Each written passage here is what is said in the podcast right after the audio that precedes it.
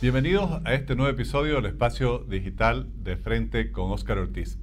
Hoy conversaremos con Hernán Terraza, un exministro de Informaciones, consultor internacional, columnista en importantes medios de comunicación.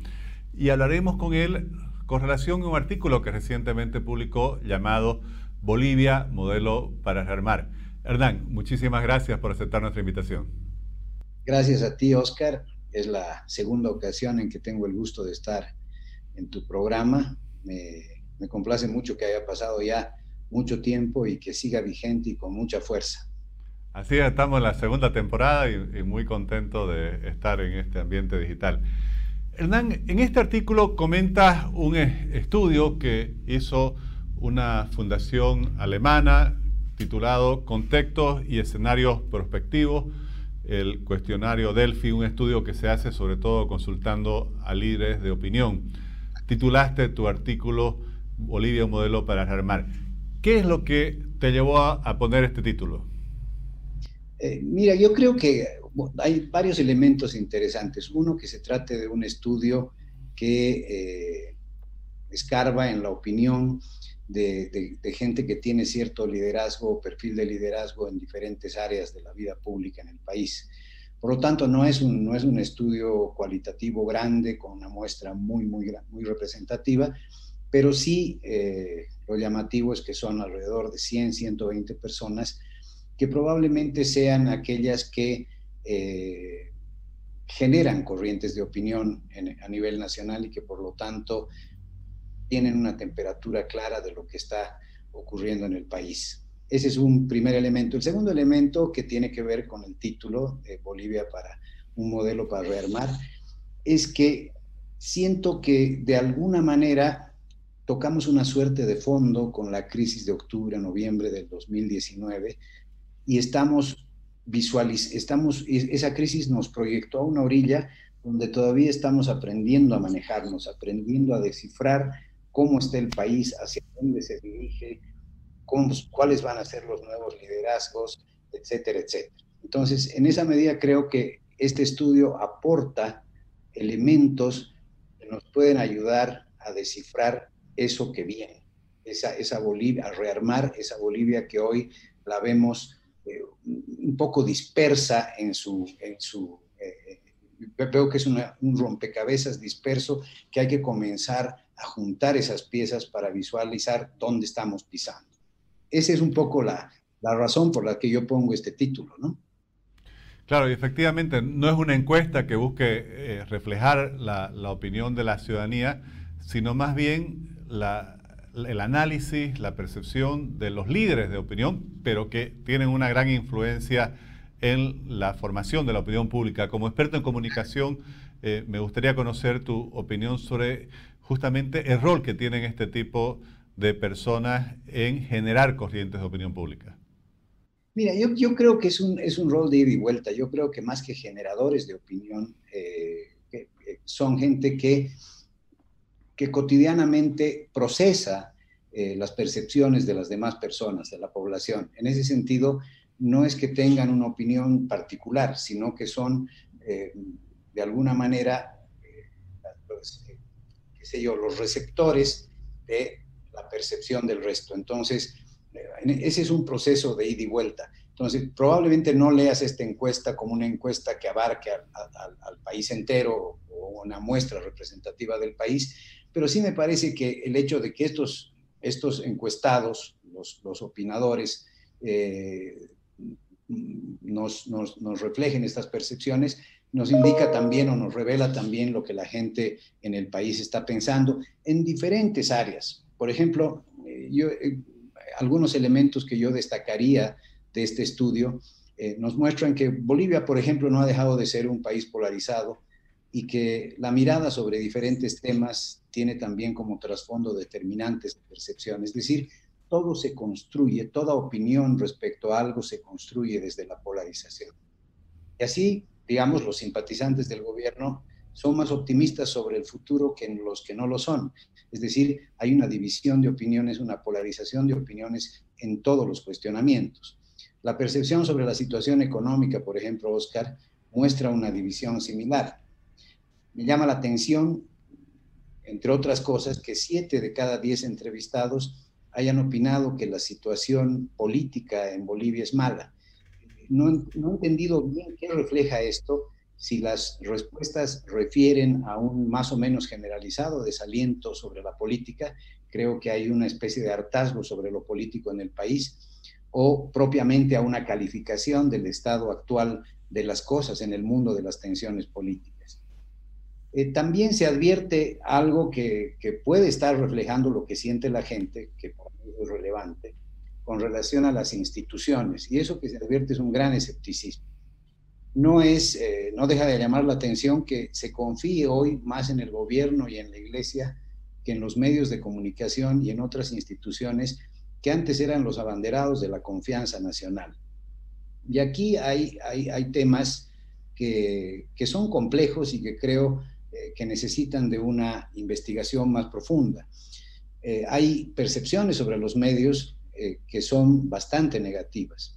Yo siempre he pensado que que los medios eh, a fines del siglo pasado y principios de este también fueron víctimas de la crisis del sistema de partidos que produjo todos los cambios que vinieron a partir de, 2000, 2002 y ya en definitiva con las elecciones del 2006. Eh, y esto ha ocurrido particularmente ahora también porque la, polarización eh, ha, marcado y ha dañado el prestigio de los medios de comunicación y ha puesto en tela de juicio la independencia de los mismos. Eh, si tú te fijas en el estudio que realiza eh, esta ONG, las percepciones que a los medios se los ve como promotores de conflicto y también como actores políticos, es decir, que la, que la imagen de independencia mediática está severamente dañada. Y eso nos lleva a otras dos consecuencias. Una es que los medios tradicionales parecen haber dejado de ser los principales constructores de la opinión y que la gente en general quiere formar su opinión desde, desde otras fuentes, precisamente porque ha perdido la confianza y porque ve a los medios o parcializados o como actores políticos o como promotores de conflicto. Entonces ha optado por las redes sociales u otras fuentes que le permitan una yo diría, una, una suerte de construcción colectiva de, lo que es la, opinión. Por eso prefieren las redes y las alternativas eh, digitales. E, es, eso en una, en una primera instancia, Oscar, me parece muy importante. ¿no? Ya hay otros, hay otros temas que no dejan también de ser eh, importantes. Eh, me llama la atención que el presidente mantenga una, una aprobación bastante alta, está por encima del 47%, y que su libreta de calificaciones del primer año no sea del todo mala, ¿no? Se le califica de bien a regular en salud y economía, donde la salud es clave por el tema de la pandemia. Hace un año se decía que gobernar es vacunar y parece que la evaluación de la gente sobre la gestión del presidente en el tema de salud tiene mucho que ver con que en este periodo se ha logrado vacunar a un porcentaje mayoritario de la población y que las condiciones con relación al COVID han eh, mejorado significativamente en, este, eh, en todo este tiempo. Ahora, también hay una nota de aplazo en, reconciliación, precisamente porque el primer año de gobierno, eh, tal vez el presidente Arce se dedicó a ser el, el, vengador y el justiciero de lo que el MAS denominó víctimas de un, de un golpe que sabemos que fue inexistente, pero que para la narrativa del MAS fue muy útil. Y el presidente fue protagonista de esto y por lo tanto la gente no lo ve como un actor de la reconciliación, sino más bien como un actor eh, que polariza. ¿Qué nos, ¿Qué nos refleja esto? Nos refleja que la gente no quiere volver a los tiempos de violencia e incertidumbre que marcaron la agenda de fines del año 2019 que se aleja y es crítica de los, de los protagonistas de estos hechos en esa época, ¿no? Eh, por eso, por ejemplo, este es un dato relevante, personajes o líderes como el gobernador actual de Santa Cruz, Luis Fernando Camacho, y eh, el expresidente Evo Morales, son los líderes peor calificados peor evaluados de la lista que se le pone a los encuestados, a estos ciento y pico líderes de opinión que participan de este estudio. Y por otro lado, eh, en este mismo capítulo aparecen don, el vicepresidente David Choquehuanca, la alcaldesa del Alto de Bacopa, el propio presidente Luis Arce, tres líderes del bloque popular como los mejor evaluados. Un privilegio que en el caso de la oposición solo está reservado para Manfred Reyes Villa, el alcalde de Cochabambino, que como sabemos tiene un alto nivel de aprobación en su región y quizás eso eh, ha repercutido para la valoración eh, a nivel nacional. El resto de los líderes, y esto hay que, hay que reflexionarlo eh, con desapego, diría yo, está en el olvido y la oposición en general pasa por un muy, muy mal momento, ¿no? Que los líderes de opinión del país consideren, le hayan dado a la oposición una calificación de 2 en la escala de 1 a 7, me parece alarmante y muy complejo. Eh, y, eso es algo, como te digo, sobre que nos deja una tarea pendiente o les deja una tarea pendiente a quienes eh, están asumiendo ese rol en este momento y a quienes pretenden construir proyectos alternativos en el futuro, alternativos digo a lo que representa el proyecto del bloque popular que goza de buena salud y tiene buenos perfiles de liderazgo en las tres personalidades de las que, te mencionaba anteriormente. Otro tema... Eh, sí, eh, solo quisiera eh, hacer una puntualización. Bueno, este es un estudio que no lo hemos mencionado, creo, promovido por la Fundación Friedrich Ebert, una de las fundación política asociada al Partido de la Socialdemocracia Alemana. Yo quisiera, eh, sobre lo que venías mencionando, si bien obviamente hay esa diferencia de calificaciones entre quienes representan a la oposición y quienes representan al oficialismo, pareciera, como mencionas también en tu artículo, que eh, esta polarización marca una fractura, una grieta, como dicen en Argentina, una, una división de la sociedad boliviana eh, en dos partes, casi dos mitades, incluso la, evaluación del presidente, 47%, no llega al 50%, y seguramente se pregunta al otro 50%, no lo aprueba, y todo, lo mencionas en tu artículo, todas las opiniones básicamente se dividen y, y, van en una u otra vertiente según si estás a favor o en contra del gobierno. ¿Cómo marca realmente esta fractura la sociedad boliviana? Eh, yo creo que es, eh, como te decía al principio, me parece que si bien eh, los datos muestran esa fractura, muestran esa polarización, que no es algo de hoy, es algo que viene de bastante tiempo atrás, diría yo, que viene de fines del siglo pasado, del 2000, los conflictos que hubo desde la guerra del agua, los bloqueos de octubre, noviembre en el altiplano, y de ahí en más, febrero de 2003, octubre de 2003, en fin, donde muestran un país en permanente, en permanente confrontación, eh, que lo hemos vivido hace poco también, una nueva, una nueva batalla de esa, entre comillas, guerra de polarización que se ha dado a lo largo del tiempo. Eh, sin embargo, yo advierto un dato interesante y, por eso lo mencionaba cuando ves la valoración o aprobación, evaluación que tienen los liderazgos protagonistas de la atención en su momento, de la, atención que que tenemos más fresca en la memoria, que es eh, octubre de 2019, el caso de Luis Fernando Camacho y de Evo Morales. Evo Morales eh, no solamente es percibido por un 80% con, una, con una percepción negativa, sino que al interior de su propio partido, como lo hemos visto en las últimas semanas, hay una corriente de renovación muy fuerte que en vano se la pretende eh, que en vano se la pretende disimular, pero que aparece por todas partes. Es como una gran presión que se va fugando por distintos lugares y eso se puede advertir. Entonces, cuando yo hablaba del modelo de para rearmar, precisamente me refería a eso. Creo que la polarización está agotando a la sociedad. Es decir, si bien hay percepciones diferentes en torno a los mismos temas, si bien hay percepciones polarizadas en torno a los mismos temas, tengo la impresión de que la sociedad está buscando por sí misma, por sí misma, porque los liderazgos no alcanzan a traducir esa, esa intención, está buscando por sí misma puntos de encuentro que confluyan en una agenda que no sea una agenda de confrontación.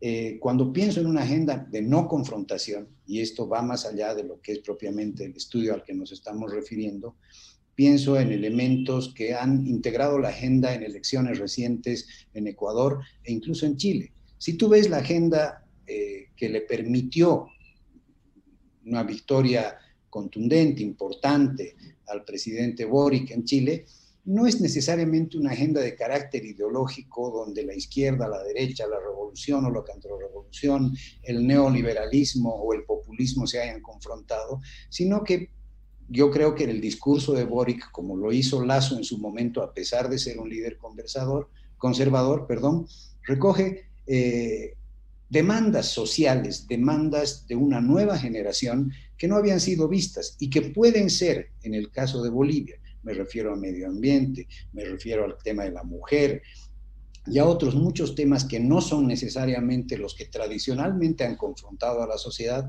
los que ahora ocupen un lugar central en la preocupación y que den lugar a líderes que no necesariamente eh, produzcan esta confrontación.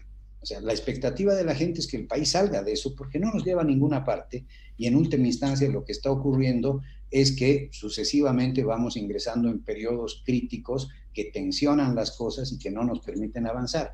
Entonces, es la gente la que está dando la lección de cómo encaminar una salida de la polarización, porque de otra manera vamos a mantenernos en este círculo vicioso por mucho tiempo, ¿no? Y quizás el mantenernos en este círculo vicioso por mucho tiempo obedece a que las lecturas han sido erróneas y a que no se ha sabido interpretar adecuadamente lo que la gente quiere. Estoy pensando en una figura como la del presidente Lazo en Ecuador, que cambió radicalmente su discurso entre la primera y la segunda vuelta. Si mantenía su discurso de la primera vuelta, que no incorporaba agenda de jóvenes, de mujeres, etcétera, etcétera, seguramente no hubiera ganado.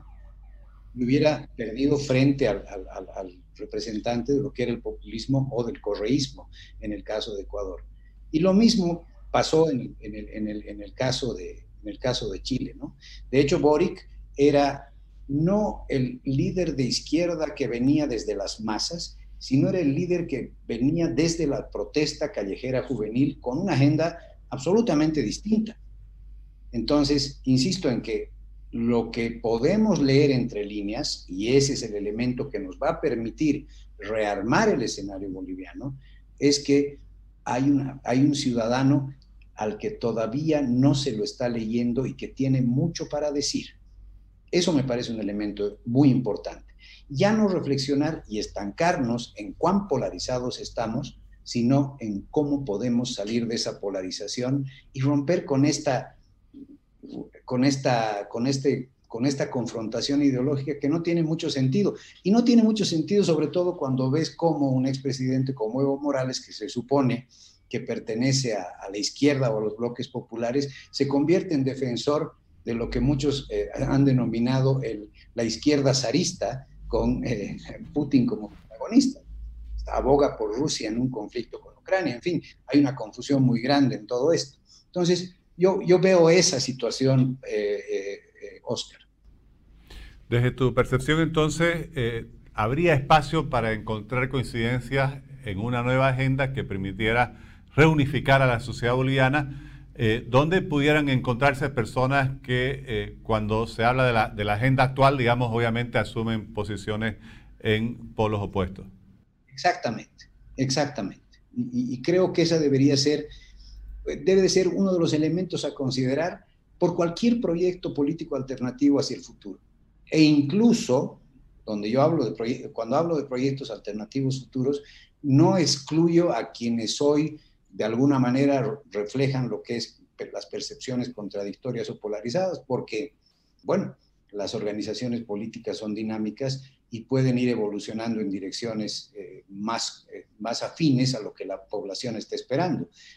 No veo por ahora ese liderazgo que sea capaz eh, de, marcar una agenda diferente, no se ha presentado, la gente no lo está percibiendo, tenemos lo que tenemos, pero hay una, hay una demanda de agenda que, de transformación que es, que es evidente y yo creo que alguien tiene que tomar esa posta.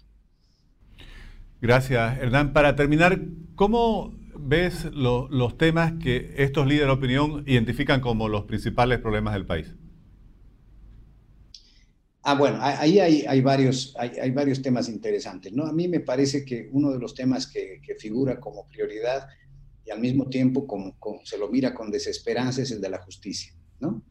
Eh, yo creo que en la agenda la reforma de la justicia es una prioridad, sin embargo, eh, cuando tú observas eh, cuánta confianza tienen estos líderes de opinión en que se vaya a reformar la justicia, prácticamente la confianza, la confianza es cero. Es decir, que no se cree que en lo que, en lo que resta de este gobierno vayamos a llegar a un, cambio en el sistema judicial que verdaderamente eh, refleje lo que, la, lo que la gente está esperando, una justicia independiente, una justicia que sea más, más humana, más cercana al ciudadano. Veíamos en, en el estudio, en, en, el, informe preliminar del relator de Naciones Unidas, el, el ex canciller peruano, en este momento no, no, no, recuerdo su nombre, que precisamente uno de los elementos que él advertía era que había un divorcio entre la ciudadanía y la justicia. Ese, ese es un tema que queda como una tarea pendiente y que parecería que hoy por hoy y con el actual gobierno y la actual oposición va a ser muy difícil llegar a acuerdos que permitan impulsar una reforma de fondo en ese sentido.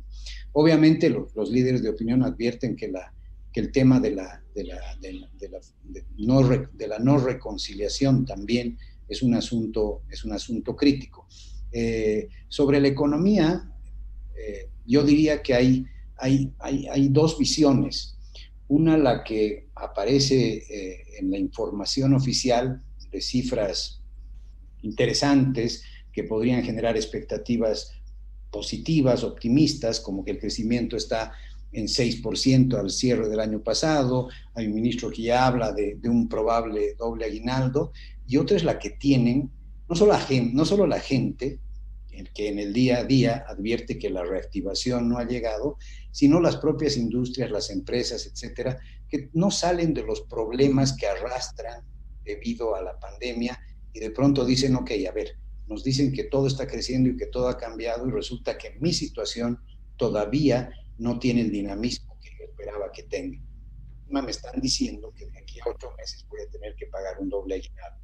Entonces, hay visiones contrapuestas sobre esto, ¿no? Y, creo que los opinadores a los cuales se ha entrevistado, se ha encuestado, también tienen una visión sobre esto. Gracias, Hernán. Eh, realmente nos sentimos muy honrados de, nuestra parte de tener tu participación en este espacio digital. Muchas gracias por compartir este análisis tan valioso sobre la situación de la opinión pública boliviana. El honrado soy yo, Oscar. Muchas gracias. Gracias.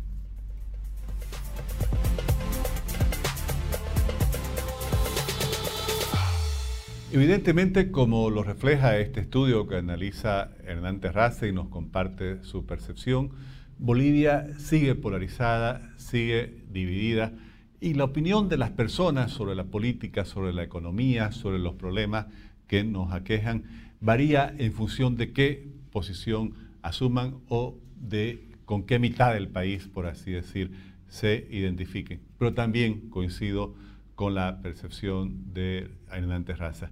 La sociedad boliviana está cansada de la polarización.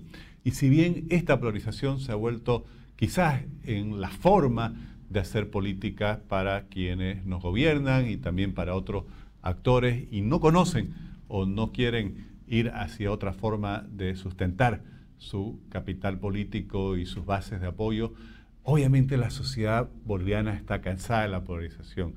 El país necesita superarla, el país necesita encontrarse, reencontrarse, reunificarse alrededor del respeto a las instituciones democráticas, para darle certidumbre a la población y dedicarnos entre todos a trabajar por lo que la gente necesita, que es mayores y mejores oportunidades de progreso económico y social con sus derechos plenamente garantizados. Les agradezco por habernos acompañado en este nuevo episodio del Espacio Digital de Frente con Oscar Ortiz.